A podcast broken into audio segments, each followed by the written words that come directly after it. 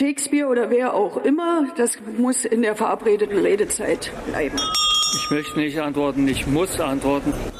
Man könnte fast meinen, das wäre Absicht. Ich lasse Sie eine Zwischenfrage zu. Mit Rechtsradikalen rede ich nicht.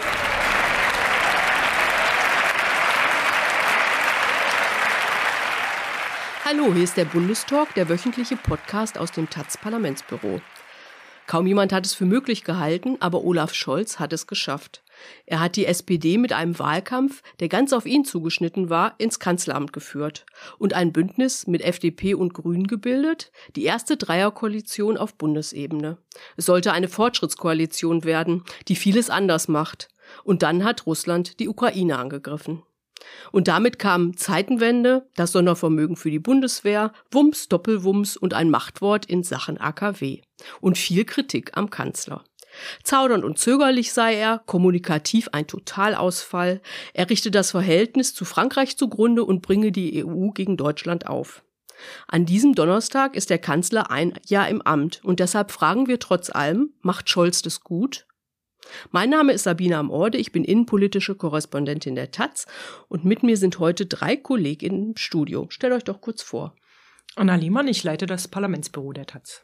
Ulrike Winkelmann, eine von zwei Chefredakteurinnen der Taz. Und Stefan Reinecke im Parlamentsbüro zuständig für die SPD mit Anna. Und den Kanzler natürlich. Und den Kanzler natürlich. Genau. Und jetzt kommt ein kleiner Werbeblock in eigener Sache. Zu links, zu utopisch, zu Klima. Zu kaufen. Die Wochentaz. Die neue linke Wochenzeitung. Immer samstags neu am Kiosk. Vielleicht fangen wir mit der Person an. Ähm, ihr kennt Scholz ja zum Teil ziemlich lange schon, wenn ich richtig im Bilde bin. Ähm, schon als SPD-Generalsekretär, als erster Bürgermeister in Hamburg, als Finanzminister in der letzten Merkel-Regierung. Ähm, beschreibt ihn doch mal. Was ist das eigentlich für ein Typ? Also jetzt auf äh, politischer Ebene. Wer will anfangen? Stefan? Ich würde sagen, ein Mitte-Rechts-Sozialdemokrat, ähm, der bei den Parteitagen, SPD-Parteitagen, oft in der Antragskommission war. Und das ist was für ihn. Antrags heißt was? Antragskommission ist ein wichtiger Posten, ist ein wichtiger Job. Du fasst sozusagen die verschiedenen Anträge, die es gibt, zusammen, du organisierst, vorstrukturierst den, den Parteitag. Das ist machtpolitisch, also nimmt nie jemand wahr in Berichterstattung über Parteitagen, aber ist so eine Schlüsselstelle. Und das ist so relativ typisch, dass Scholz da auch von allen geschätzt, weil er das nämlich kann. Also es ist auch ein Handwerk, man muss das äh, verstehen, was kann man zusammenfassen, wen kickt man raus und so. Und das ist Scholz, also so jemand, der äh, vom Apparat herkommt. Techniker der Macht. Ein Techniker der Macht, das ganz bestimmt, ja. Pragmatisch, er hatte ja früher mal so eine linke Juso-Phase, die ist aber schon mehrfach beerdigt worden, immer wieder. Und ähm, so ein Helmut Schmidt, das ist ja sein großes Vorbild, ne, ist ja nicht Willy Brandt, sondern Helmut Schmidt, Sozialdemokrat. Nur nicht so zackig wie Helmut Schmidt, ne, sondern so ein bisschen bedächtig, bisschen leise, spricht immer sehr leise.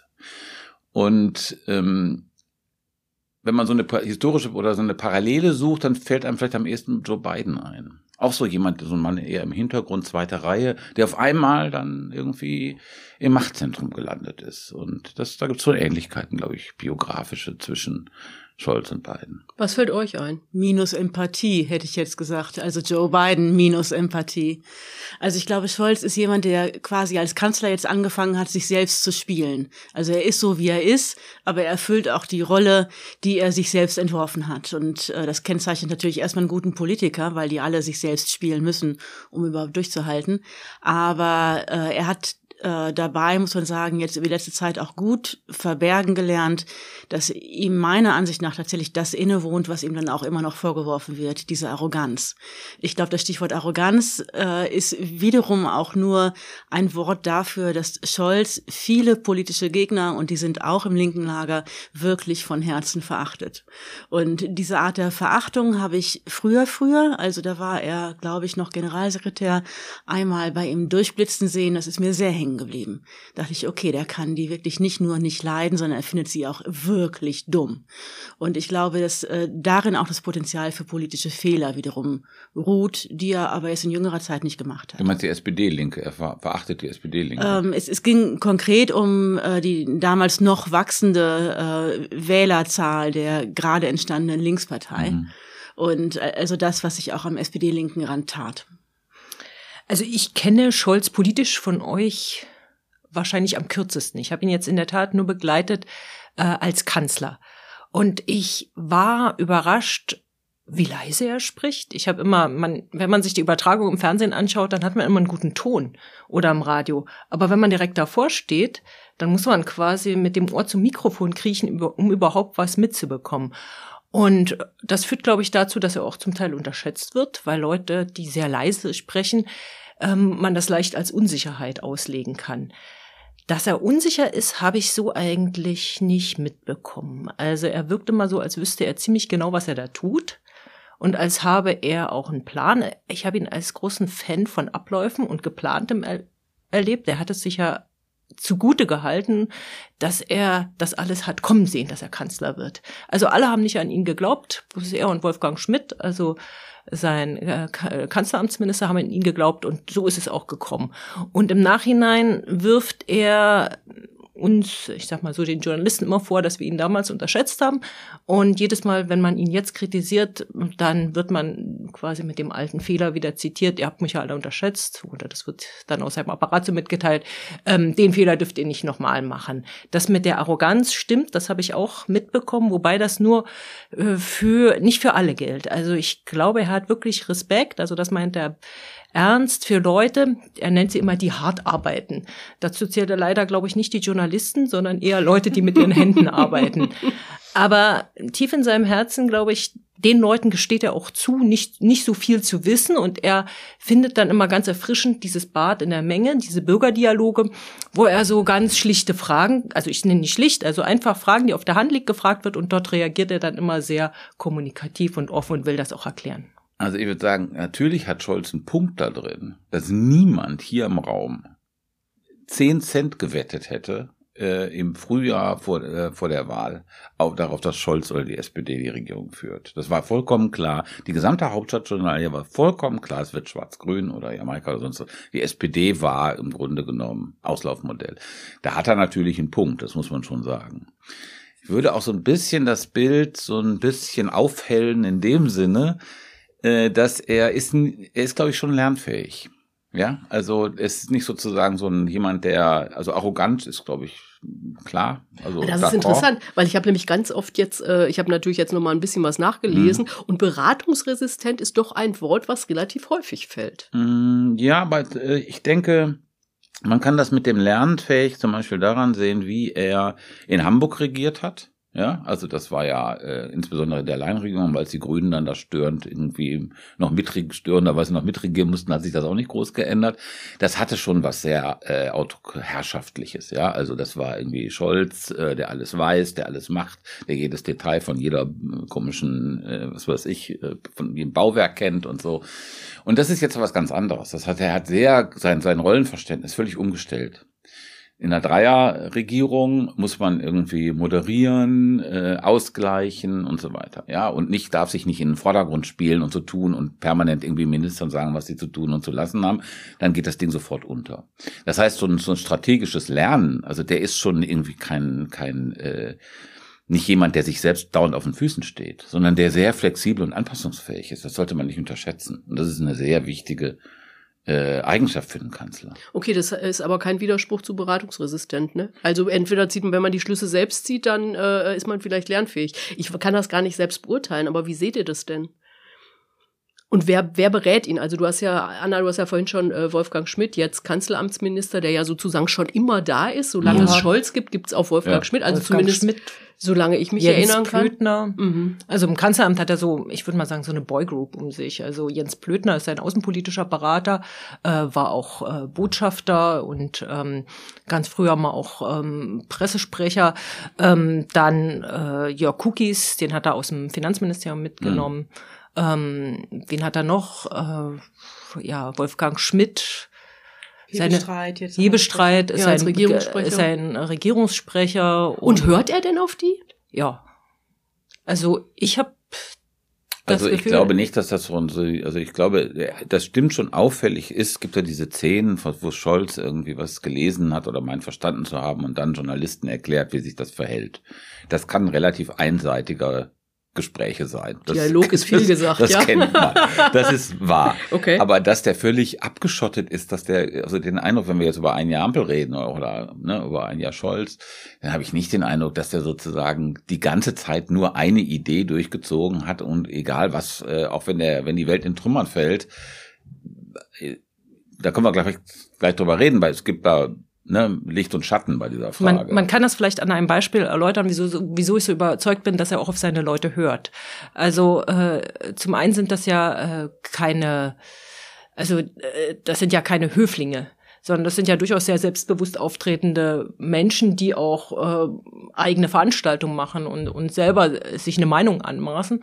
Und äh, warum er, dass er auf sie hört, merkt man zum Beispiel daran, er wurde ja auch für sein Kommunikationsverhalten kritisiert, dass mh, er müsste die Leute mehr mit, mitnehmen, mehr erklären und so weiter was ja dann, äh, also seit Sommer, äh, was man ja sieht, dass er tatsächlich äh, viel mehr Kommunikationskanäle eröffnet hat.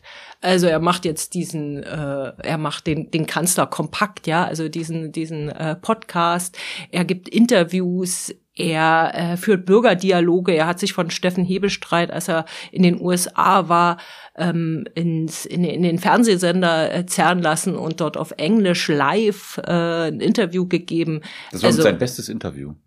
Das war echt interessant. Und das, CNN, äh, ne? Ja, CNN. CNN, also der war genau. wirklich, der war echt unter Feuer da, ja, und das war ja auch so ein Format, wo die Leute echt gegrillt werden. Und er hat sich da, also fand ich, also äh, wenn er das in Deutschland immer gemacht hätte bei Interviews, dann hätten wir ein lustiges Jahr gehabt. Naja, aber er ist ja echt besser geworden, muss man Mhm. sagen. Also wenn man sagt, okay, er, da, er, er zieht da einfach seinen Stiefel durch, ähm, sagt nichts oder wenig, gibt ausweichende Antworten, was er alles durchaus kann, ja. Also auf, auf eine Frage drei Antworten zu geben, die alle nichts sagen. Aber er bemüht sich wirklich da mehr in die Offensive zu gehen und er lernt auch aus Kritik. Also als er damals, also es gibt ja so Beispiele, wo er eben sehr einsilbig geantwortet hat, äh, so nach dem Motto, auf der, beim G7-Gipfel können Sie uns bitte die äh, Sicherheitsgarantien nochmal erläutern, die Deutschland der Ukraine geben wird. Ganz, ja, ganz, kann ich. Ja, Oder könnte ich, ne? Könnte ich, ja, könnte ich. Hm, hm, hm. Will ich aber nicht. Und das war so patzig. Ähm, da hat man in der nächsten Pressekonferenz, da war eine ähnliche Situation, eine Frage, die zweimal gestellt wurde, ist ja auch das Recht der Journalisten, eine Frage auch nochmal zu wiederholen. Wenn sie Und nicht da- beantwortet wird. Und da hat er gesagt, danke für die Frage. Ich hatte sie gerade schon beantwortet, möchte aber nochmal wiederholen. Und dann Meinst du, da hat ihn jemand beraten und sagt, das mach mal ja, besser, ja, nicht ja, nochmal. das, also es war sehr klar, dass er da gemerkt hat, dass das ein Fehler war. Ja. Also ich glaube, Kanzler äh, antworten ebenso. Das hat Scholz nicht erfunden und ich würde sagen, vergleichsweise zu Merkel, ja. Bei Merkel erinnert man sich vielleicht noch an dieses Wir schaffen das oder ne, das ist nicht mein Land oder so. Aber ansonsten diese Merkel-Statements. Dagegen ist Scholz wirklich ein Lichtblick an Klarheit. Im Ernst. Also der ist. Also das Ja. finde ich Doch. jetzt eine etwas schön gefärbte Nee, das, ähm, du erinner- Wahrnehmung. nee, erinnert dich nicht, wie furchtbar das doch, bei Merkel doch, war. doch, ich erinnere mich an Merkel, Also durchaus, sagen wir mal durchaus. vor 2015. Äh. Also Gut, das ist natürlich jetzt schon lange her. Ja, aber da, da war wirklich gar nichts zu erfahren. Und Scholz ist vergleichsweise in diesem sozusagen, man muss sozusagen das sehen. Was ist so eine Antwort? Wie reden Kanzler? Die reden ja nicht wie in einer Talkshow, sondern und da finde ich schon, dass, dass also er bemüht sich sehr, wir haben insbesondere, ich meine, Ulrike, du kennst ihn glaube ich am längsten aus Hamburg. Also er bemüht sich sehr um klar in seinen Möglichkeiten. in seinen, im Rahmen seiner Möglichkeiten. Das, also ich finde, äh, kommunikativ wird ja immer sehr stark kritisiert. Wenn man ihn so ein bisschen kennt und weiß, wie er so ist, würde ich sagen, er ist am oberen Rand seiner Möglichkeiten angelangt. Naja, und wenn er was sagt, ist es in der Tat sehr gut verständlich, was er sagt. Also er selbst hat ja diese Formel von so viel ist klar oder klar ist. Mhm. Das hat die Kollegin Doris Akrab ja jüngst in der Kolumne auch mal sehr schön aufgespießt, dass er selbst natürlich die Klarheit, die er schaffen will, auch selbst so überbetont, dass man schon wieder genervt ist. Aber in der Sache ist es wahr. Also wenn, wenn er was sagt, dann versteht man ihn sehr, sehr deutlich und das kann man von Merkel nicht, nicht immer behaupten. Ich glaube, da kommen wir es auch auf die Ebene, die die Scholz- und Ampelbewertung immer begleitet, dass äh, wir einerseits natürlich sicherlich alle genug auszusetzen haben, andererseits haben wir alle noch die Merkel-Jahre und die großkoalitionären Koalition- koalitionären Jahre in Erinnerung und denken, okay, aber besser als das ist es allemal. Die Frage ist halt, wo die Latte hängt. Nicht? Und, und ähm, je nachdem, äh, ob wir sie im Vergleich zur großen Koalition ansetzen, äh, wo dann also wirklich nahezu jeder drüber sprenge, oder ob wir sie da ansetzen, wo man sie gemessen an den, an den Parteiansprüchen meinetwegen von SPD oder Grünen oder so formulieren würde, dann sähe es anders aus. Mhm.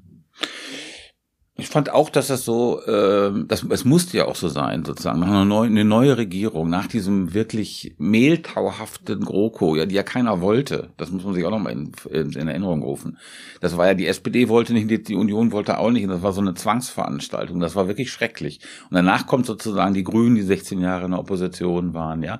Also, dass, dass da was Neues kommt, was Schwungvolles durchaus ist in diesem Jahr, das finde ich, das ist, war schon sehr deutlich zu spüren. Okay, bevor wir mal dazu kommen, was den Schwung so ein bisschen abgegrenzt, äh, abgebremst hat. Mhm. Nochmal eine andere Frage. Der Lindner, also Christian Lindner, Finanzminister, FDP-Chef, hat ja, ähm, ich glaube, ganz am Anfang der Koalition oder noch während der Koalitionsverhandlungen ähm, gesagt äh, über Scholz, der habe ein inneres Geländer, was wohl so viel heißen sollte, wie der hat ein klares Wertegerüst. Ähm, hat er das? Weil Merkel hat man ja immer vorgeworfen, dass sie das eigentlich, also dass sie das vielleicht auch hat, aber man nicht so richtig weiß, wo sie steht. Wie ist es bei Scholz? Ich glaube schon. Also ich glaube, dass er ähm, also in Bereichen der der inneren Sicherheit äh, etc natürlich sehr viel weitergehen würde, als wir das billigen würden. Also ich habe ihn damals nicht wirklich kennengelernt, aber ich habe ihn noch beobachtet, als er damals Innensenator in Hamburg wurde und da die Rechts-Rechts-Außenregierung mit verhindern helfen sollte.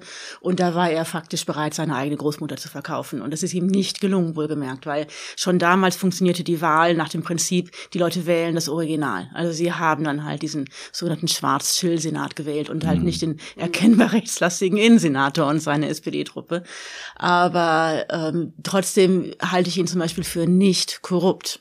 Also äh, das, das, das trifft wahrhaftig, also ich rede jetzt nicht von der CSU, aber ähm, mhm. es, es ist eine Qualität, die, die viele deutsche Politikerinnen und Politiker auszeichnet, ihn auch und er ist besonders nicht korrupt.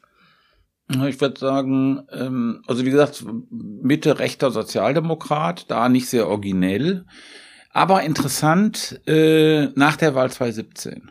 Da kommt er nämlich mit diesem 12 Euro Mindestlohn. Das ist jetzt sozusagen die neue SPD-Programmatik. Und das war nicht klar, dass er damit Erfolg hat. Und das war äh, von ihm eine gesetzte Geschichte weil er etwas verstanden hatte, dass, dass man, äh, ähm, dass also eine so große soziale Unwucht gibt, die irgendwie für die SPD nicht erträglich ist. Das hat er, glaube ich, da begriffen. Auch so ein bisschen ähnlich wie Biden, würde ich sagen. Ja, also so Mitte-Leute, die dann irgendwann verstanden, nach dem Ende des Neoliberalismus verstanden haben, wir brauchen jetzt was anderes. Eine etatistischere Politik und so weiter. Und dafür steht er. Mit dem Wertegerüst, tja, ich weiß nicht, ja, so wie du es gesagt hast, Ulrike. Also ein Demokrat ganz bestimmt, ja.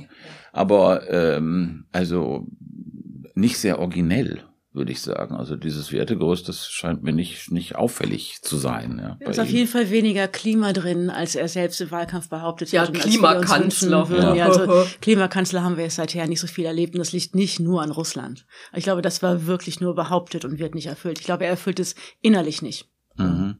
Ich, ich habe das Gefühl, was die den sozialen Zusammenhalt der Gesellschaft äh, betrifft, da hat er ein klares Wertegerüst. Also er hat eine klare Vorstellung davon, dass es eben nicht genügt, äh, man muss nur genügend Chancen unter die Leute werfen, dann äh, stellt sich von alleine Gleichheit her, sondern er ist äh, sehr für eine aktive Rolle des Staates. Also da ist der Mindestlohn ein Ausdruck, da sind aber auch die äh, jetzt beschlossenen ähm, Reformen, zum Beispiel beim Bürgergeld, im Prinzip, wo Hartz IV ja in Teilen revidiert wird, ähm, ein Zeichen dafür.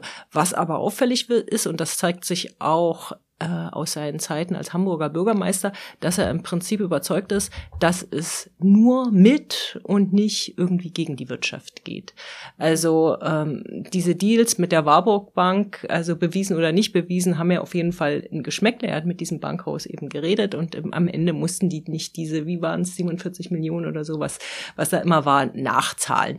Ob da nun direkter Zusammenhang besteht oder nicht, auf jeden Fall ist das eng verflochten. Das zeigt sich jetzt eben auch wieder. Also er ist im Prinzip ähm, den Einflüsterin der Unternehmen ich würde mal sagen, im Grunde gewogen. Das zeigt sich zum Beispiel bei der Gasumlage, die ja dann selber von den äh, Energienunternehmen festgesetzt werden durfte. Natürlich war das ein Vorschlag aus dem äh, Bundeswirtschaftsministerium, aber Scholz hat es eben mitgetragen. Und das zeigt sich auch äh, bei der Finanzpolitik. Also er steht auch, also von der Übergewinnsteuer hat er eigentlich nicht viel gehalten, mhm. seine Partei schon, er aber nicht. Dann hat die EU gesagt, ihr müsst aber, wir machen das jetzt, wir schöpfen eben übermäßige Gewinne ab.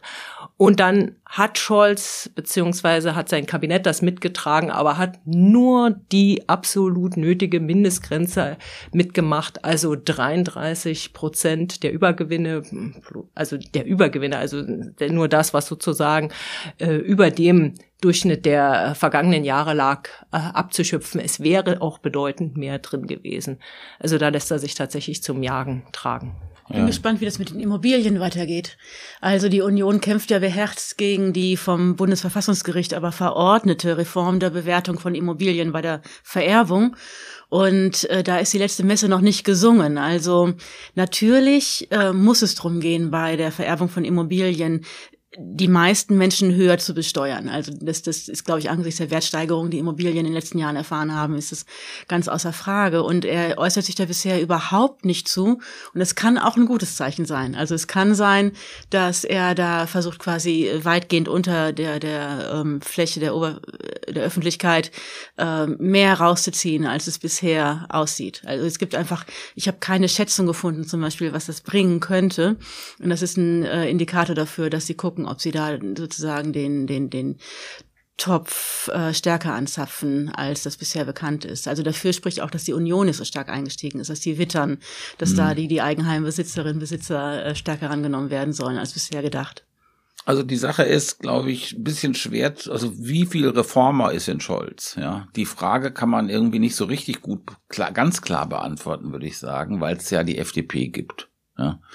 Und irgendwie, er ist ja in so einer Doppelrolle da. Er muss ja sozusagen moderieren und irgendwie die FDP in meinem Laden halten. Ja, weil die ist ja sozusagen vier Wahlen verloren, aus zwei Regierungen geflogen und so weiter. Die ist ja sozusagen der weiche Punkt in dieser Regierung.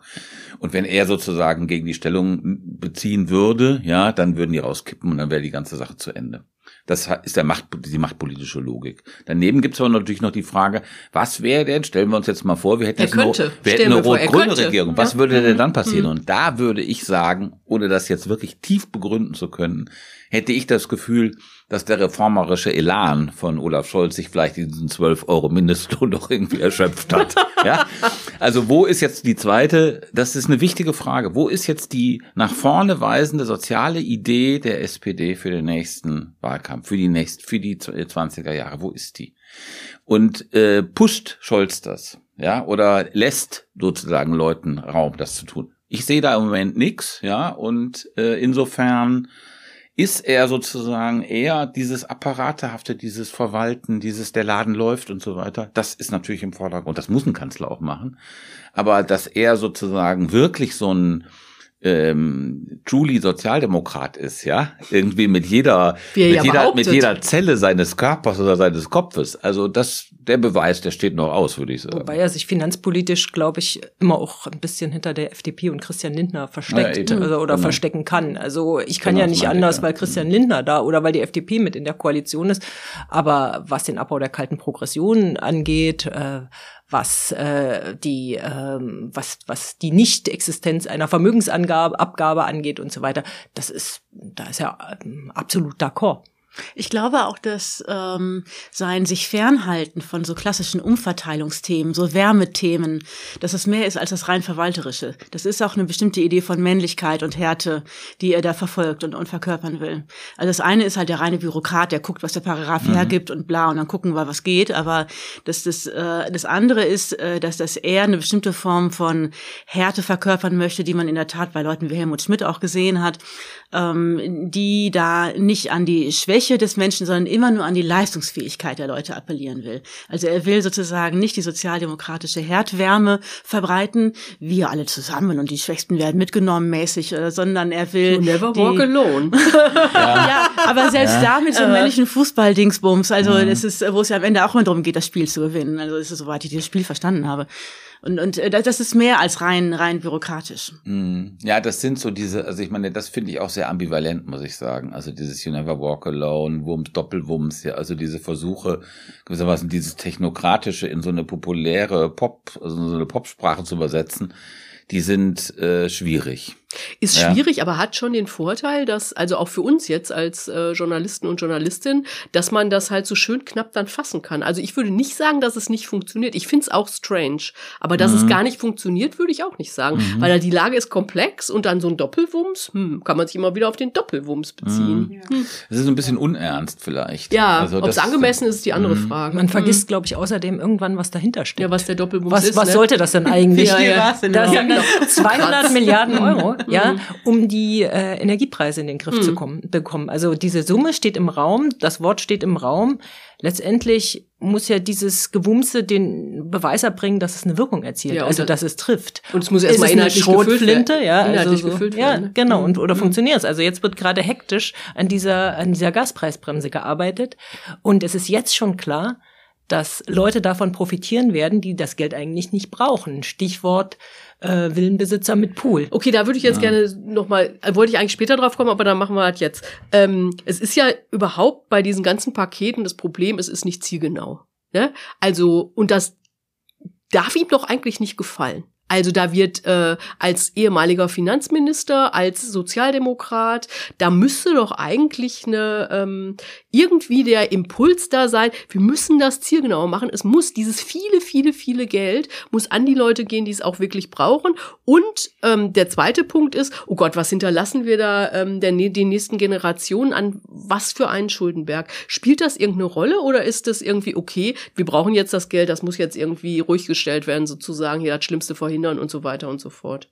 Also ich würde das differenzieren. Ich fand, dieses erste Entlastungspaket war relativ weitsichtig. Das kam ja auch relativ früh. Ne? Meinst du mit Tankrabatt? Ja, der, nein, der, der, der Tankrabatt. Ja, genau. Äh, das war, das war, nein, das war sozusagen, wie kriegst du das denn hin? Also ich meine, wenn du mit der FDP das machst, du musst dir natürlich irgendwas geben. Du musst natürlich, läuft das im System. Das kannst du irgendwie insgesamt kritisieren, dass es zu wenig äh, Klimawandel und ökologische Perspektiven gibt in diesen drei Klima, äh, in diesen drei Entlastungspaketen. Das, da sind wir uns, glaube ich, einig Ja. drüber. Aber das war relativ früh und es war nicht, nicht so doof, fand ich. Ja, der große Fehler ist passiert. Anna hat es gerade vorhin schon angespielt, äh, finde ich, bei den bei den Gaspreisen und mit dieser Gasumlage. Ein halbes Monat über Monat haben die damit verplempert. Also, äh, also Kam das war das war das Gegenteil von Good Governance. Ja, und dann sollte am 1. Oktober kommen und am 30. September beschließt das Kabinett, dass es jetzt doch nicht kommt. Ja, und alle alle Leute, die damit zu tun haben, raufen sich nur die Haare und keiner blickt mehr durch. Also in, wie man in so einer komplizierten Situation durch völlig cha chaotisches Regierungshandeln das alles nur noch schlimmer macht, ja. Also dafür ist das ein Paradebeispiel gewesen. Aber das muss ihm doch eigentlich als Perfektionisten wahnsinnig machen, oder? ja, Trial and Error. Das war halt Ja. Error. Mm, Ja, die Gasumlage ja, aber das Prinzip selbst, also Prinzip Gießkanne wird es ja immer genannt, ist, glaube ich, eins, das er rein volkswirtschaftlich sieht. Also wir müssen die Kinete auskippen, damit sie im Land ausgegeben wird, damit der Laden hier am Laufen bleibt. Und äh, das, da, da, da raufen sich natürlich viele Ökonomen in die Haare und, und finden das schrecklich. Und, und es gibt wirklich Leute, die sonst behauptet haben, doch, das Geld ist da und es wird auch noch weiter da sein, macht euch keine Sorgen, die Ärmsten kriegen schon noch was, die jetzt sagen, das Geld wird zu knapp, um tatsächlich den Ärmsten noch zu helfen. Und vom Klima reden wir dann schon gar nicht mehr. Also das ist eine volkswirtschaftliche Risikorechnung, die, die er da aufstellt. Und ich glaube aber, dass er das sehr bewusst tut. Das ist sozusagen jetzt nicht das Verzweifeln angesichts ähm, von, von sonst unnötiger oder, oder sonst sehr überbordender Bürokratie oder problematischer Verteilungsgerechtigkeiten ist, sondern einfach volkswirtschaftlich wird ja der Kessel ausgekippt und Hauptsache die Knete fließt. So. Und das ist natürlich auch ähm, eine Form von ähm, Ad-Hoc-Politik, um Stimmung zu beruhigen oder in die richtige Richtung zu drehen. Also als klar war, äh, das gibt so viel Kritik an dieser Gasumlage, das geht irgendwie nicht. Und als der Staat, der Staat ist ja dann noch, also es war ja so, dass der Staat dann auch noch bei Juniper eingestiegen ist. Das war im Juli, Ende Juli ist der Staat mit 30 Prozent bei Juniper eingestiegen. Und gleichzeitig hat Scholz damals auch nochmal betont, dass es natürlich mm, weiter so sein wird, dass alle irgendwie einen Teil mm, dazu beitragen müssen, dass äh, diese Unternehmen, also solche wie Juniper, die viel, äh, sehr viel Geld in Russland, äh, sehr viel Gas in Russland gekauft haben und das jetzt ersetzen müssen, äh, dass die natürlich auch von Verbrauchern gestützt werden müssen. Und dann haben alle gesagt, wieso jetzt eigentlich? Ja, also Verbraucher müssen jetzt die teuren Gaspreise bezahlen und müssen für ein Staatsunternehmen, also wo der Staat Anteile hat, dann auch noch mal eine extra Gasumlage zahlen und weiter. Und dann hat er das Ganze wieder kassiert und dann kam Ende September war das, glaube ich, dann kam der der Doppelwumms, ja. Also dann wurde gesagt, äh, okay, jetzt jetzt äh, äh, Gasumlage weg, stattdessen bekommen alle Geld. So, das, jetzt kommt die Bremse, ja. Das ist so. Ähm, und das hat andererseits auch wieder für Ruhe gesorgt. Ne? Also äh, im Prinzip war das so, dass wahrscheinlich die SPD in Niedersachsen dadurch auch mit die Wahl gewonnen hat, weil dann war klar, okay, es läuft in die richtige Richtung und äh, der Staat handelt jetzt und bittet uns nicht zur Kasse. Und insofern ist das, was er da macht, also dieses, ich werfe mal Geld unter das Volk, natürlich auch eine Form von, du hast es in deinem Kommentar am Wochenende erwähnt, Stefan, Machtpolitik. Er äh, dreht damit Stimmung zu seinen Gunsten oder zugunsten ja, seiner aber das Partei. war wirklich, also ja, genau, aber natürlich haben die auch verstanden, das läuft nicht. Es geht einfach, es funktioniert von hinten bis vorne. Es hat aber im ersten Moment schon nicht funktioniert. Die haben ja das begriffen, dass sie gewissermaßen über Mehrwertsteuer quasi die Leute dazu kriegen, dass sie auch noch Geld an den Staat bezahlen. Dann wollten sie die Mehrwertsteuer abschaffen für diese Gasumlage, dann hat Brüssel das verboten. Dann haben sie die äh, Mehrwertsteuer für, für das gesamte Gas von 19 auf 7 Prozent. Das war von Anfang an, da hat schon keiner mehr richtig durchgeblickt, um was es jetzt eigentlich geht die linke Tasche, rechte Tasche. Und dann kam diese Geschichte mit, dass äh, Konzerne davon profitieren, die es gar nicht brauchen. Also das ganze Ding war falsch, von Anfang an falsch im Grunde genommen. Der Hauptakteur, muss man aber sagen, war wahrscheinlich schon Habeck. Koproduktion Kanzleramt, Koproduktion Lindner, also die gesamte Ampel. Und ähm, das fiel unter Trial and Error, weil die im Grunde genommen, so wie ich es verstanden habe, vielleicht habe ich, hab ich bin mir aber nicht ganz sicher, ob ich es richtig verstanden habe, ist, weil die unglaubliche Manschetten dafür hatten, ideologischer oder praktischer Natur. Alternative wäre gewesen, Juniper zu verstaatlichen, von Anfang an. Und das wollten sie auf keinen Fall. Und deswegen haben sie diese Gasumlage, die balla war, weil bei explodierenden Preisen den Leuten noch mehr Geld abnehmen, ist keine gute Idee. Okay, lass uns mal ähm, einen mhm. Schritt sozusagen zeitlich nochmal zurückgehen zum Februar an Angriff Russlands auf die Ukraine. Scholz hat ja dann die Zeitenwende ausgerufen. Und diese Rede im Bundestag war ja so ein erster Befreiungsschlag. Er hatte diesen Ruf, zögern, zaudern und so weiter, dann hält er diese Rede, da rumst es in der Rede und dann passiert aber erstmal nichts. Dieser Ruf, der Ruf des äh, Zögerers, ist der berechtigt und macht er das falsch? Wie seht ihr das? Ich glaube, dass das ähm, falsch war, nach dieser Rede vom 27. Februar, 100 Milliarden etc., äh, nicht schnell genug Inhalt zu liefern. Also nicht schnell genug, konkret genug zu werden, um das auszufüllen. Der, der Ruf des äh, Zögerers, des Zauderers war gleichwohl, wie ich finde, nicht so berechtigt.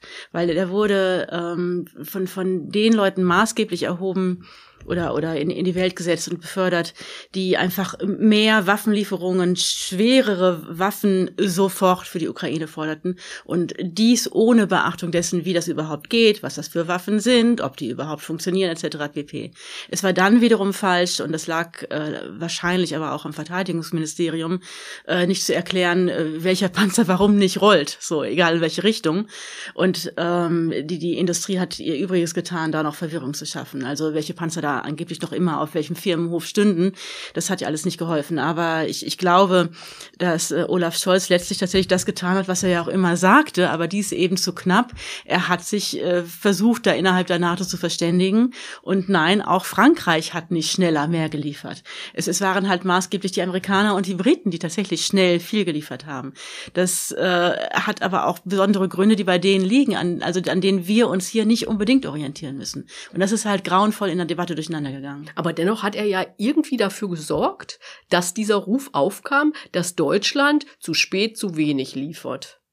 Stimmt aber ja gar nicht so richtig, wenn man sich dann äh, äh das jetzt aus der äh, Perspektive von heute anschaut. Also zumindest das ähm, dramatisch weniger als andere europäische Länder, das kann man ja jetzt nicht sagen. Nee, aber Deutschland war natürlich in einer besonderen Rolle.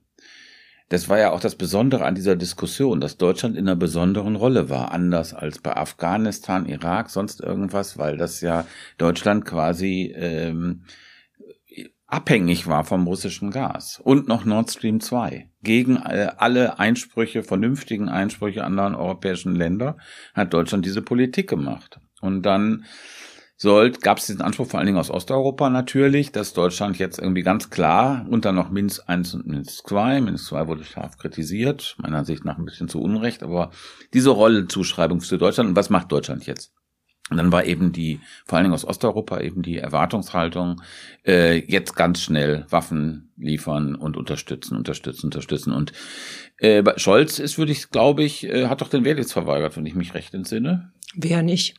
Da bin ich jetzt überfragt, ehrlich gesagt. Ich glaube ja. Ich meine ja. Und das ist sozusagen, also der hat einen habituellen bundesrepublikanischen Vorbehalt gegen das Militärische. Also das könnte Den, man von Hofreiter jetzt auch behaupten. Ja, genau. Äh, und, und hat aber nicht diese, nicht diese Hypermoral. Das ist sozusagen nicht Scholz.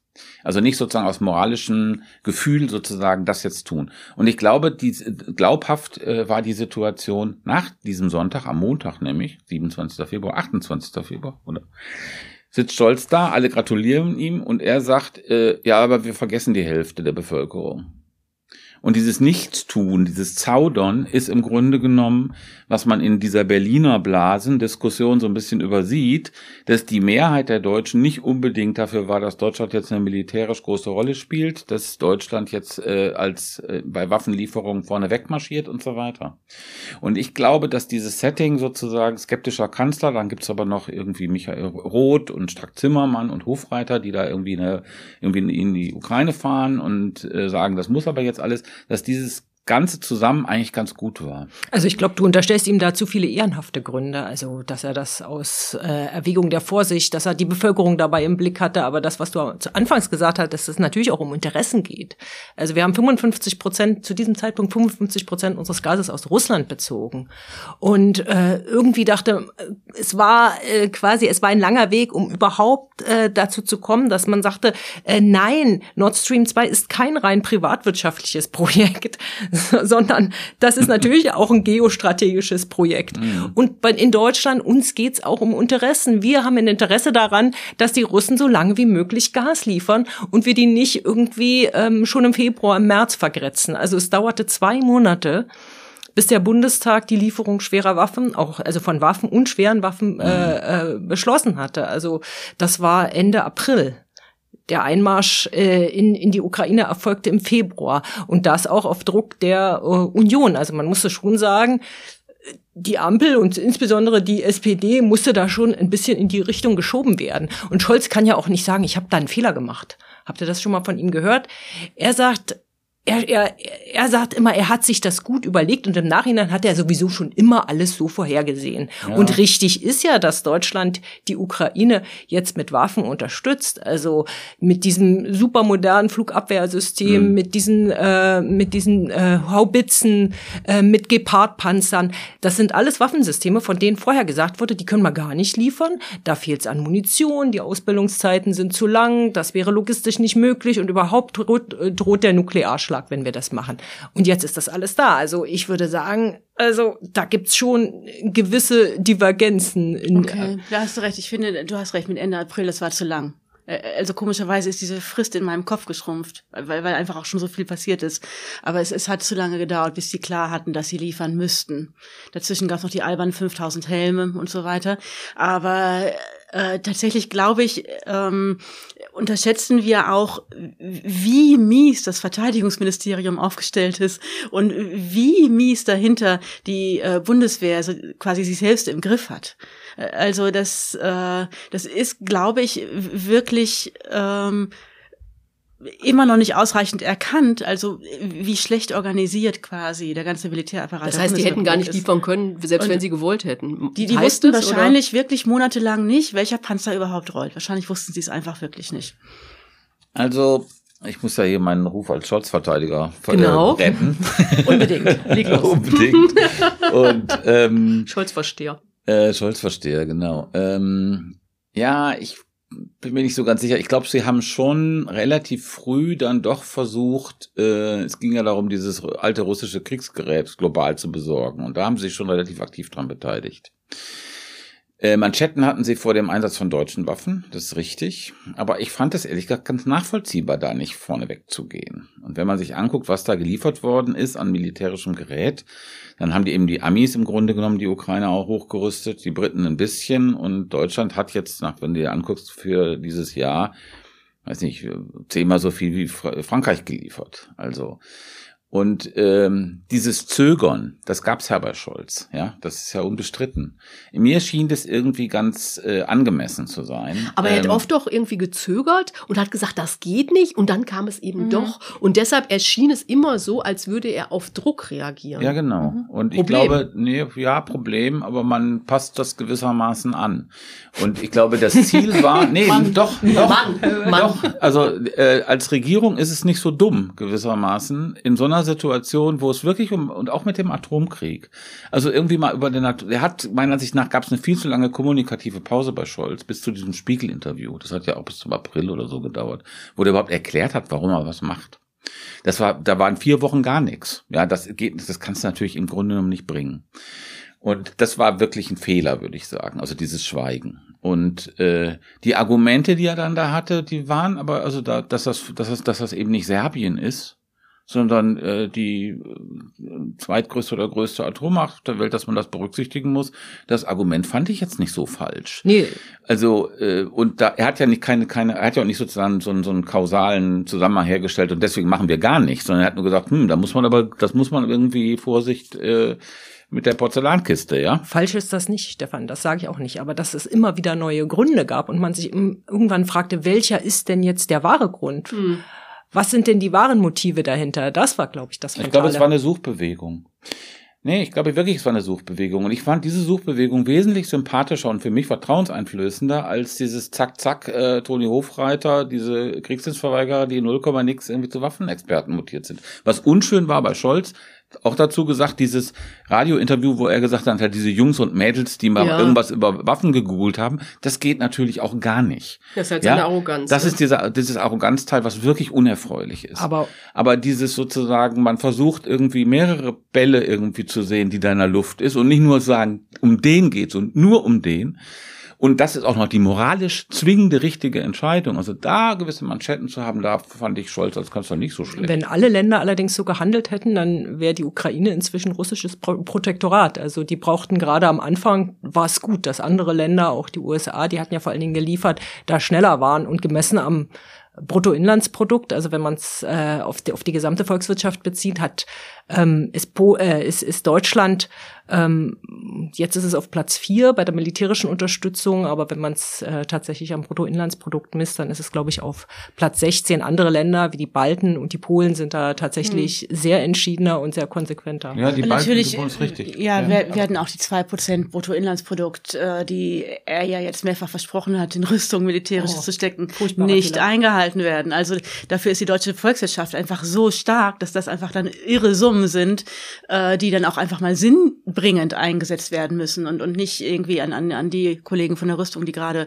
am, am intensivsten im Bundestag äh, auftreten. Aber, aber ich finde trotzdem, dass halt auch die, die, wenn auch etwas nervt, führt eine moralische Geste der Leute in den Talkshows, auch wenn sie eventuell keinen Wehrdienst gemacht haben, was ich lustig finde, dass es in der Taz jetzt kritisiert wird. Ähm, wenn das ein bisschen war keine, das war war. keine Kritik. Das war keine, ich will doch nicht Toni Hofreiter im Nachhinein zum Militär schicken. Gott bewahre. war dahinter ja, wie ich finde, auch wieder ein, ein, ein wahres, also ein stichhaltiges Argument, was dann nämlich lautete, ihr traut den Ukrainern nicht genug. Und äh, das stimmte einfach mal und das war anprangerbar. Also äh, ob das nun wiederum stimmt, dass äh, man ihnen äh, schwerste Waffen einfach auch so geben kann, weil sie sie alle binnen Viertelstunden zu bedienen lernen und damit garantiert nicht nach Russland rüberschießen. Das kann ich auch nicht sagen. Aber wahr war an dieser moralischen Haltung, dass sie unterstellten, dass den Ukrainern nicht ausreichend getraut werde. Und ich glaube, da hatten sie einen Punkt. Ja, da hatten Sie einen Punkt. Sie, äh, die Einschätzung der Ukraine war, glaube ich, ein sehr mafiotisches, korruptes, äh, ökonomisch ineffektives Land. Das gab es, glaube ich, im, im Kanzleramt, diese Einschätzung.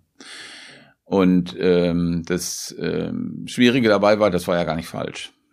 Also die Einstimmung, da gibt's ja Gründe für, das so zu sehen. Ne? Sie war nur dann politisch oder in dieser politischen Dynamik des Krieges irgendwie, ist, ist ja dann auch im Grunde genommen überspült worden. Genau, Einfach, die Einschätzung plus die Einschätzung, die natürlich auch viele Militärstrategen geteilt haben. Ja. Ähm, die Ukrainer haben sowieso keine Chance, die halten keine zehn Tage durch. Äh, Russland ist viel stärker und das ist, der Krieg ist binnen zwei Wochen zu Ende. Ja, aber wie gesagt, ich fand diese Formel, also die Ukraine darf den Krieg nicht verlieren, Russland darf ihn nicht gewinnen, das war ja sozusagen, kam ja wie so ein Mantra, das war ja sozusagen das, die, die Scholz-Formel, ja, ich fand die auch nicht verkehrt. Ja, plus irgendwie, es gab, gibt keinen Diktatfrieden, Ja, das hat auf jeder äh, NRW-Wahlkampf habe ich ein paar Mal gesehen. Das hat er auch gegen alle äh, gegen alle Trillerpfeifenkonzerte da immer geschrien. Äh, wir werden keinen Diktatfrieden akzeptieren. Ja, und das ist auch schon dann, äh, das war im Sommer, das war dann schon auch klar. Was ja, was man ja loben muss in dem Zusammenhang, um auch mal was Positives zu sagen, ist, dass äh, er immer auch betont hat, dass was wir machen, müssen wir auch durchhalten und dass das tatsächlich gegeben ist. Wir sagen, okay. Auch mit Blick auf die Sanktionen, ne? Wir, wir genau, Sanktionen, wir, äh, wir, wir machen das so, dass wir dann nicht irgendwann Mitte des Jahres gezwungen sind zu sagen, oh Gott, jetzt geht uns äh, die Industrie den Bach runter, wir drehen mal wieder einen Gashahn raus. Oder wir müssen jetzt auf Teufel komm raus mit den, mit den Russen irgendeinen Vertrag schließen, damit das wieder klappt. Also auch bei den Waffenlieferungen, ich meine, jetzt gibt's Probleme mit Munitionsnachschub und anderem bei den Horbitzen, aber im Grunde zu sagen, wir legen das so an, dass die Kette auch gewährleistet ist, dass wir da Kontinu Kontinuität herstellen können. Das äh, auch beim Ringtausch bei den Panzern, äh, die Polen haben ja viele ihrer alten äh, russischen Panzer, ich glaube es waren an die 200, ich glaube ich habe die äh, genaue Zahl nicht im Kopf, äh, sofort rübergeschoben und haben dafür von den Deutschen äh, moderne Panzer äh, verlangt dass gesagt wird, okay, wir gucken mal, was wir tatsächlich da zur Verfügung stellen können und machen nicht nur so eine Blase. Also ihr kriegt das schon. Also insofern äh, ist da tatsächlich eine gewisse Verlässlichkeit dann auch in der deutschen Politik eingetreten. Lass uns noch mal einen kleinen Schwenk machen. Äh, Stefan, du hast in dem Essay, was eine von euch, weiß ich jetzt gar nicht mehr, gerade schon erwähnt habe, am Wochenende geschrieben, ähm, dass die Europapolitik die größte Enttäuschung äh, äh des ersten Amtja Amtsjahres äh, von Scholz und der Ampel ist. Ähm, was meinst du damit? Hm. Naja, es gibt ja diese Störungen, die sind ja allgemein groß äh, bemerkt und besungen worden mit Frankreich. Ne? Also das war diese Prager Rede gab's von Scholz, wo er die Frankreich sogar überhaupt keine Rolle gespielt hat. Es gab so na, dieses abgesagte Ministertreffen und da, das man jetzt nicht alles wiederholen, aber irgendwie gibt's da kein, keine richtige Connection mit Macron und Paris. Das ist das so das atmosphärische, diplomatische.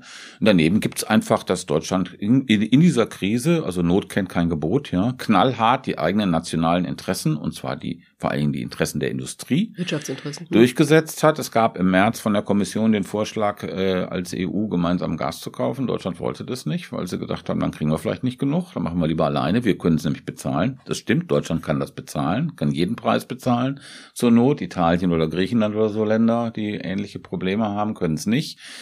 Das war das typische deutsche Verhalten. Und also dann das, kam noch der Doppelwumms. Und dann kam der Doppelwumms. Das waren sozusagen, das war ein bisschen kommunikativ auch ein Problem, muss man sagen, weil wenn man sich genau anguckt, dann ist dieser Doppelwumms im Verhältnis zum, zum BIP gar nicht mehr als das, was Spanien und Frankreich gemacht haben, um äh, Gaspreise äh, zu, zu deckeln. Diese 200 Milliarden sind eben für zwei Jahre oder vielleicht sogar noch für länger. Ja. Aber das, da ist sozusagen einfach der, der Korken aus, der ganze Frust, der da war, der ist in dem Moment rausgeflogen, weil auch das, man kann es kaum, man kann es gar nicht fassen irgendwie. Ja. Ich meine, äh, die haben das Brüssel nicht gesagt, die haben es Paris nicht gesagt, ja. Wolfgang Schmidt war, glaube ich, sogar noch in Paris und hat irgendwas über irgendwelche Militärsachen verhandelt und hat es auch nicht gesagt, obwohl es schon klar war, dass er das machen werden. Und ich meine, das ist natürlich so ein diplomatischer super Affront, ja, äh, und einfach zu zeigen, und interessiert doch nicht, was ihr in der EU macht, wir machen das selber. Muss ich mal eben vorsichtig fragen, kündigen die anderen ihre Subventionsprogramme europäisch an, bevor sie sie in der eigenen Hauptstadt ankündigen? Nee, aber die hatten ja im Grunde genommen diese Subventionsprogramme, die waren, liefen ja alle schon im Frühjahr. Genau, die waren früher dran, aber haben Sie sie dran. vorher annonciert? Nein, aber ich meine, dass man dann so völlig überrascht nach Brüssel fährt und überhaupt nicht versteht, warum alle, aber wirklich alle stinksauer auf Deutschland sind und Macron sich hinstellt und sagt, es wäre nicht schön, wenn sich Deutschland isoliert und es sollte, Deutschland sollte auch in der EU bleiben. Das ist ja nicht vom Himmel gefallen.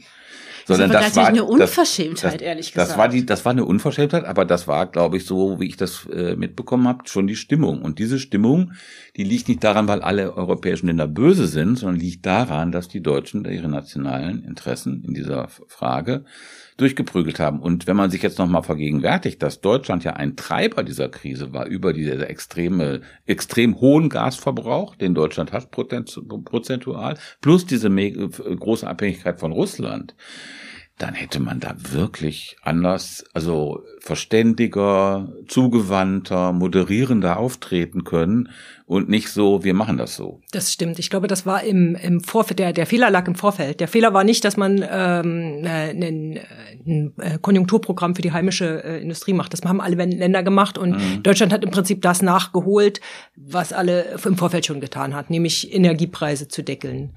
Also äh, Spanien, Portugal, Frankreich, Rumänien, Griechenland, äh, man könnte fast alle aufzählen, haben das gemacht. Deutschland hat noch um die Gasumlage gesprochen.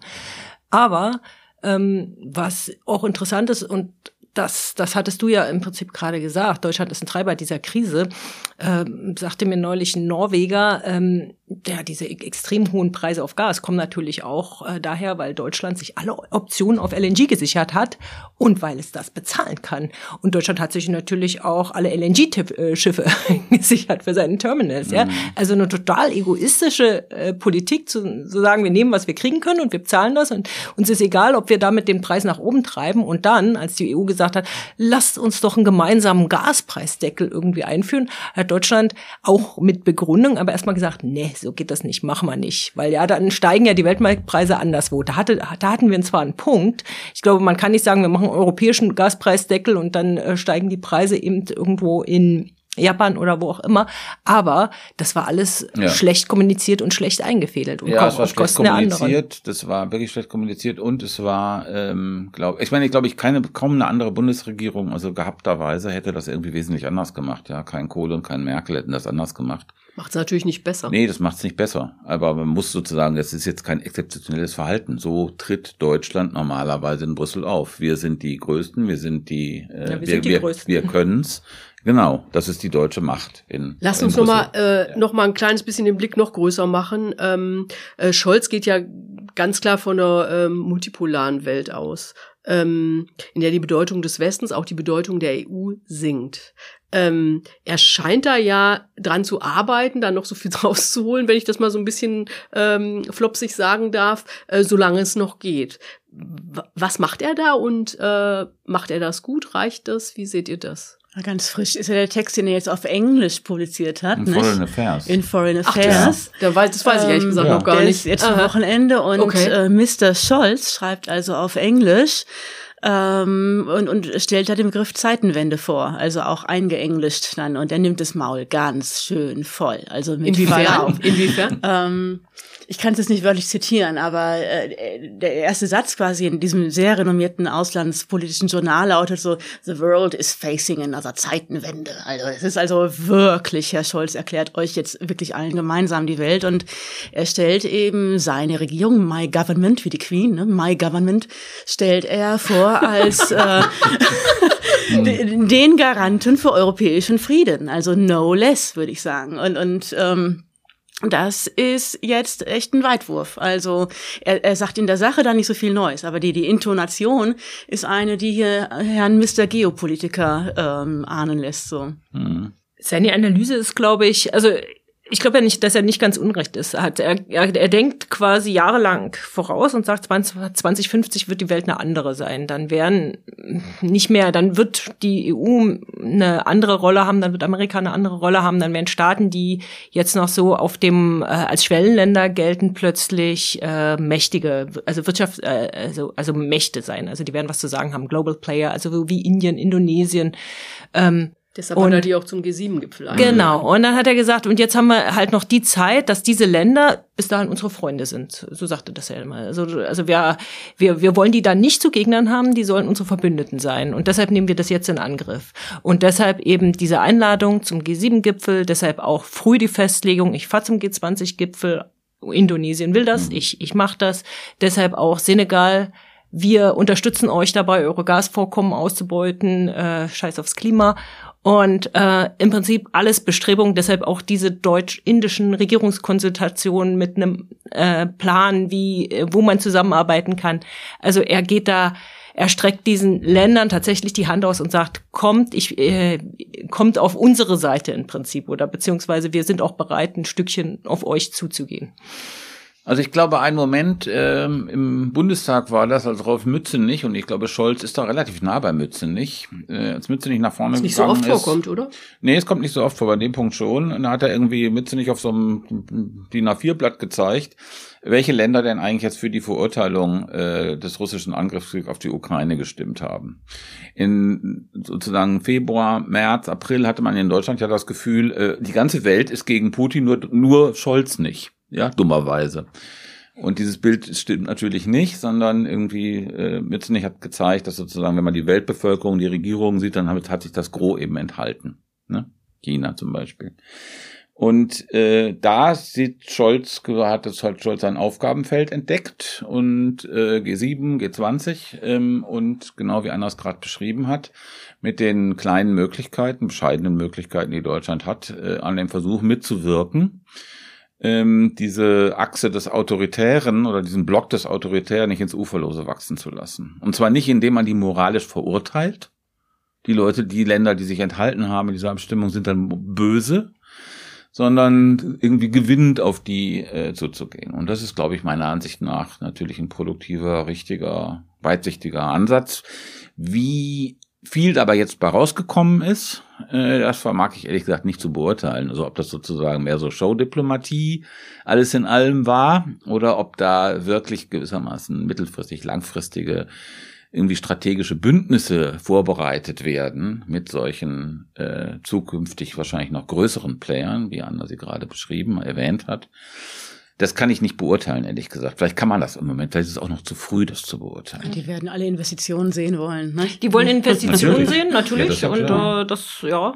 Ähm, aber ich würde es nicht nur als Show äh, sehen. Also ich glaube, es war auch schon ein Erfolg, dass es jetzt beim G20-Gipfel tatsächlich zu einer Erklärung kam, wo die meisten, nicht nur viele oder äh, eine Mehrheit, sondern die meisten Staaten tatsächlich äh, gesagt haben, äh, dieser russische Angriffskrieg ist zu verurteilen und es darf nicht zu einem Nuklear, Genau. also es darf keinen Nuklearkrieg Genau. geben. Und, Und- das und war keine unter, Drohung. Ja, genau, keine nuklearen Drohungen, nicht nur Krieg, sondern keine Drohung. Das war ein Riesenerfolg auch von, von Scholz, fand ich, als der bei dieser ambivalenten China-Reise, dass er das mitgebracht hat von Xi Jinping. Das war ein Erfolg und äh, die, die G20-Erklärung, so wie ich es gehört habe, war ja auch hauptsächlich auch mit auf Betreiben und Vermitteln Indiens zum Beispiel auch mit zustande gekommen und Indonesiens. Indonesien und Indien wollten das beide. Mhm. Indien hat sich zum Beispiel auch bei der in der UN-Vollversammlung enthalten, als es äh, Ja. darum ging, äh, den russischen Angriffskrieg zu Ich frage mich nur immer, ob die alle einen Scholz brauchen, um auf diese Ideen zu kommen, oder ob das dann hier nur in der heimischen Presse gerne so kommentiert wird.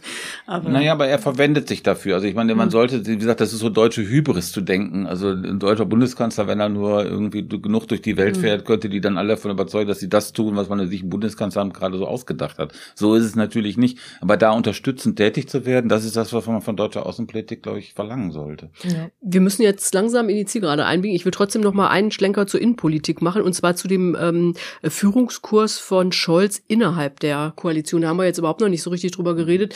Äh, nur Stefan, du hast am Anfang mal gesagt, irgendwie moderierender Kurs geht gar nicht anders bei einer Dreierkonstellation. Ist ja das, was ganz oft gesagt wird. Und Scholz macht es. Äh, einerseits moderiert er und zwischendurch haut er dann mal auf den Tisch, ähm, verkündet eine Zeitenwende und der Rest ist äh, vielleicht nicht so ganz informiert oder ähm, äh, mit diesem Machtwort bei, wie lange äh, sollen die AKWs weiterlaufen. Ist dieser Führungskurs, den er da anlegt, ähm, tatsächlich der einzig mögliche? Läuft es gut oder gäbe es da was zu meckern?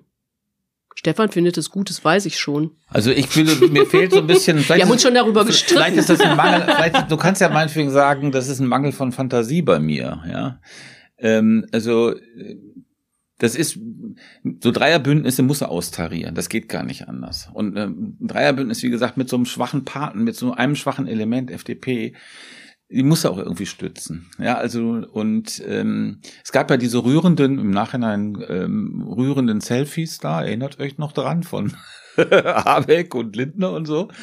Äh, die vier da. die versucht Hm. haben, so ein bisschen, wir sind jetzt die Neuen hier und die sollen mal bloß nicht denken. Es läuft natürlich schon eher, glaube ich, so, dass inhaltlich dann SPD und Grüne näher beieinander sind und FDP da so ein bisschen anders. Aber die Grünen finden ja nicht, dass sich das so richtig niederschlägt. Ja, aber die Grünen haben so eine Konkurrenz äh, um diese, wer spricht für die linke Mitte und wer ist sozusagen der Player in der linken Mitte. Das sollte man bei den Grünen nie vergessen, dass sie diesen Anspruch nie aufgegeben haben. Und ich würde sagen, also ich, mir fehlt die Fantasie, wie man das äh, stabil anders gestalten kann als moderierend. Wenn man mit, wenn man mit Leuten innerhalb der Koalition spricht, dann ist ja ähm, erhellend, dass äh, die Grünen viel unzufriedener sind als zum Beispiel die FDP. Also die Grünen äh, finden immer, sie wollen immer was und Scholz äh, und die SPD will nichts und am Ende gewinnt die FDP. Und sie ist der Meinung, also Scholz lässt denen einfach zu viel durchgehen. Naja, die Umfragewerte sagen, dass die Grünen prima segeln und wer am aller, aller, aller unzufriedensten äh, ist, das sind genau. die FDP-Wähler. Ne? Also das heißt, dass die FDP auch einen Grund hat, rumzumaulen. Sogar müsste sie eigentlich noch mehr maulen als die Grünen. Das ist also, es spiegelt sich quasi das Verhalten äh, des, des Kabinetts nicht in, in dem, wie wie es wahrgenommen wird. Hm, das finde ich auch. Ich meine, guck mal, die, die FDP ist also, kann man viel darüber reden, aber die ist die einzige Partei, die zum Beispiel bei den Niedersachsenwahlen relevant an die AfD verloren hat von den Ampelparteien. Das heißt, die haben da wirklich ein Problem mit einer offenen Flanke, ja. Und ähm, also dass, dass der, der Scholz den Lindner immer in den Arm nimmt, irgendwie kann ich also ich, ich heiße es nicht gut, aber ich kann es nachvollziehen. okay, damit machen wir jetzt mal jetzt jemand Schlusspunkt. aber man kann ja sagen, es funktioniert, aber es funktioniert nicht immer gut. Ja, okay. Dann machen wir das zum Schlusspunkt. Okay. Anna muss das letzte Wort haben, aber das geht natürlich auch nicht, weil ich rede hier am Ende. ich weiß nicht, ob ich ausreichend dran war. Nein. okay. Wir, wir wiederholen das einfach. Du darfst den Abspann ähm, vorlesen. Wir, äh, ja, genau. Das mache ich aber jetzt. Äh, äh, wir freuen uns wie immer über Rückmeldungen per Mail an bundestalk.taz.de und natürlich auch über Unterstützung. Finanziell könnt ihr das gerne machen über Taz zahlig. Dazu findet ihr alles auf taz.de. Und ihr könnt den Bundestalk auch äh, abonnieren, teilen und uns weiterempfehlen. Ein Dank geht noch an Anne Fromm, die diesen Podcast redaktionell begleitet und an Nikolai Kühling, der alles technisch umsetzt. Und wir hören uns, wenn ihr wollt, nächste Woche wieder. Bis dahin, tschüss. Schönes Wochenende, vielen Dank. Noch nicht Moment. So, damit ist das jetzt hoffentlich auch erledigt.